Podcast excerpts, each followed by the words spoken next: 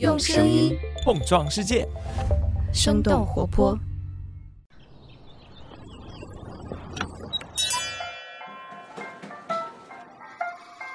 您的生动早咖啡好了，请慢用。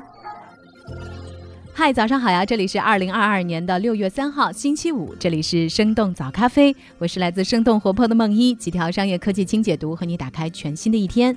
就在这周，我们开始期盼着端午假期的同时，大洋彼岸的科技巨头 Meta 却迎来了他们一项重要的人事变动。美国东部时间六月一号，任职十四年的 Meta 首席运营官 Sheryl Sandberg 雪莉·桑德伯格宣布辞去他 COO 的职位。桑德伯格在2008年加入 Facebook，是这家公司的第二号人物，也是一位公众瞩目的女性主义高管。那她是如何帮助扎克伯格把 Facebook 从一家初创公司打造成市值现在超过五千亿美元的科技巨头呢？那在他离任之后，Meta 还将会面临哪些挑战？我们今天的轻解读就与之相关。那在走进桑德伯格之前，我们先来关注几条简短的商业科技动态。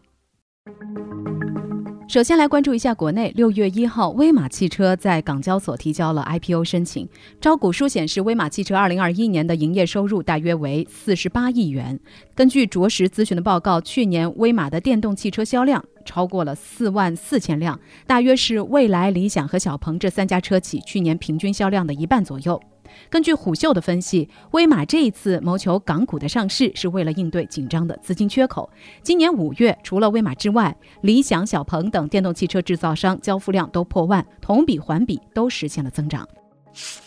六幺八大促马上就要到来了，不知道你现在会更习惯在哪个购物平台购物呢？五月三十一号，抖音电商生态大会披露，二零二一年抖音电商全年购买用户数同比增长了七成，平台交易总额超过了八千亿元，是二零二零年的三点二倍。根据财新的分析，直播电商大获成功的背后是短视频的流量加持。抖音电商通过每月两亿条短视频内容和九百多万场电商直播进行流量的转化。那除了抖音电商之外，快手电商和淘宝。直播也成绩斐然，去年这两个平台的交易总额分别达到了五千亿元和六千八百亿元，同比增速都超过了八成以上。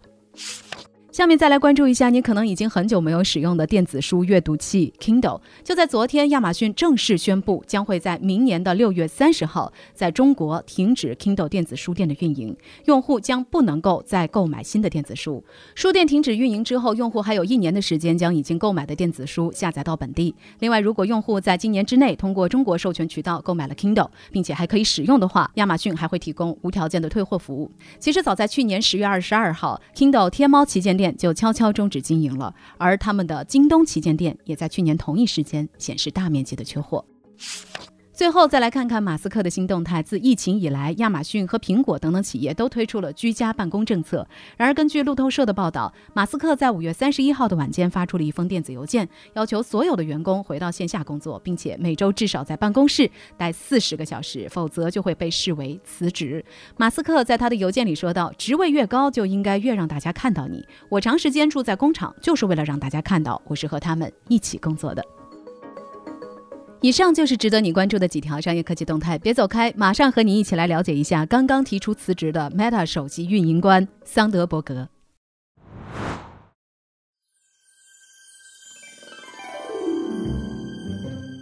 嗨，你好呀，我是梦一。五月三十一号这周二，生动活泼二零二二年的新节目《声音特稿》跳进兔子洞正式上线了。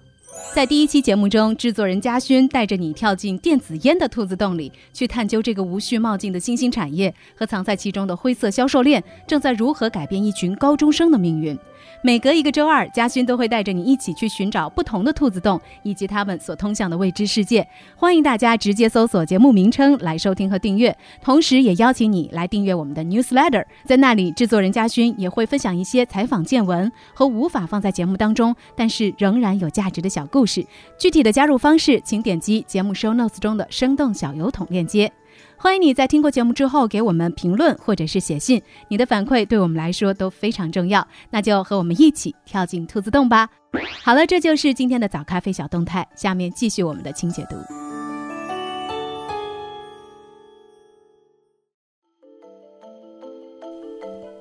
欢迎来到今天的清解读。美东时间六月一号，Meta 首席运营官雪莉·桑德伯格发文表示，将会在今年秋天辞去他首席运营官一职。至此，桑德伯格十四年 Meta 生涯落下帷幕。作为 Meta 的第二号人物，他帮助这家公司成为了广告巨头和最强大的科技公司之一。Meta 的最高市值曾经超过一万亿美元。就在桑德伯格宣布离职之后，Facebook 的母公司 Meta 的股价下跌了百分之四，市值缩水超过了二百亿美元。华尔街用真金白银印证了桑德伯格对于 Meta 这家公司的重要性，就连马克扎克伯格自己也说到，桑德伯格的离职是一个时代的结束。桑德伯格出生于1969年，就读于哈佛大学，主修经济学。他在大学期间结识了未来的美国财政部长拉里·萨默斯。当时，萨默斯担任桑德伯格的论文导师，后来也成为了他的职业生涯初期的重要导师。桑德伯格两次接受萨默斯的邀请，分别加入世界银行和克林顿政府工作，并在1999年，也就是萨默斯出任财政部长时期，担任他的幕僚长。在民主党输掉2000年大选之后。桑德伯格决定搬到硅谷，加入科技行业，担任谷歌广告业务部门总经理的他，最终被提升为谷歌的副总裁。而在之后无法在谷歌更进一步的桑德伯格，选择从谷歌离职，加入 Facebook。那么，桑德伯格在 Meta 都做了哪些重要的尝试和改变，从而使得他对这家社交媒体巨头如此重要呢？改变之一，设计了 Facebook 的广告业务。二零零八年，桑德伯格加入 Facebook，担任 COO，也就是首席运营官一职。而当时的 Facebook 仅仅成立四年的时间，扎克伯格那时也只有二十三岁，刚刚从哈佛的宿舍搬到硅谷。扎克伯格自己也说，当年的他对于如何经营一家公司几乎一窍不通。而已经在谷歌证明了自己的桑德伯格，被外界称为 Facebook 房间里的成年人，也成为了这家公司里仅次于扎克伯格的二号人物。来到 Facebook 之后，桑德伯格最重要的工作就是为 Facebook 寻找盈利模式。尽管有很多的用户，但是当时整个公司还处于亏损状态。二零一一年，《纽约客》的一篇文章提到，当年 Facebook 的工程师们都想要一个非常酷的网站，只要网站足够吸引人就可以赚钱。但是 Facebook 的用户认为自己的主页是私密的，用户们普遍对于广告持反对态度。桑德伯格加入 Facebook 之后，排除了付费订阅、电子商务等等不合适的选项，确定了广告作为 Facebook 的主要盈利模式。根据路透社的报道，在桑德伯格加入之前，Facebook 净亏损五千六百万美元。仅仅三年之后，Facebook 这家公司扭亏为盈，利润达到了十亿美元。而去年，Facebook 的利润达到了三百九十四亿美元。Insider 的首席分析师 Deborah Williamson 表示，桑德伯格对 Facebook、Meta 和更广泛的商业世界都产生了巨大的影响。他帮助 Facebook 建立了一个世界级的广告平台，开发了突破性的广告模式，使得 Facebook 成为了仅次于 Google 的全球第二大数字广告公司。改变之二，塑造了 Facebook 的管理文化。在桑德伯格加入之前，Facebook 充斥着美国大学校园里男性兄弟会的气质。Facebook 的五十一号员工 Catherine Lewis 在接受 Insider 采访的时候提到，早期的 Facebook 的运营就像是一个兄弟会俱乐部，而桑德伯格的到来使得 Facebook 的经营更加规范化。不仅如此，在这家公司的内部，桑德伯格还设立了专门针对女性领导力的活动。他曾经专门召集了十二名女性高管开会，鼓励他们更多的担任领导性的角色。二零一三年，桑德伯格的第一本书《Lean In》向前一步出版，号召女性主动参与工作里的讨论，说出自己的想法。那这本书的书名《Lean In》向前一步，甚至是成为了女性提升职业地位的代名词。桑德伯格还创立了跟这本书相同名称的 NGO，来帮助女性消除职场里的性别偏见。尽管在十四年的时间里，桑德伯格帮助扎克伯格将 Facebook 打造成了一家科技巨头，但是在 Facebook 职业生涯的后期，桑德伯格也面临着诸多的争议，比如2016年美国大选的俄罗斯黑客事件，2018年剑桥分析的用户隐私问题，以及雇佣公关公司打击索罗斯等等。度过了2018年的公关危机之后，Facebook 调整了内部的管理架构，但是很多媒体都认为桑德伯格不再是这个社交媒体帝国的二号人物了。桑德伯格自己声称将会在辞职之后更多的从事慈善和基金会的工作，但是根据 Insider 的报道，他可能会重回政坛。那么刚刚结束了桑德伯格时代的 Meta 选择了他们首席发展官哈维尔·奥利文来接任 COO 一职。那么这位桑德伯格的继任者又将面临哪些挑战呢？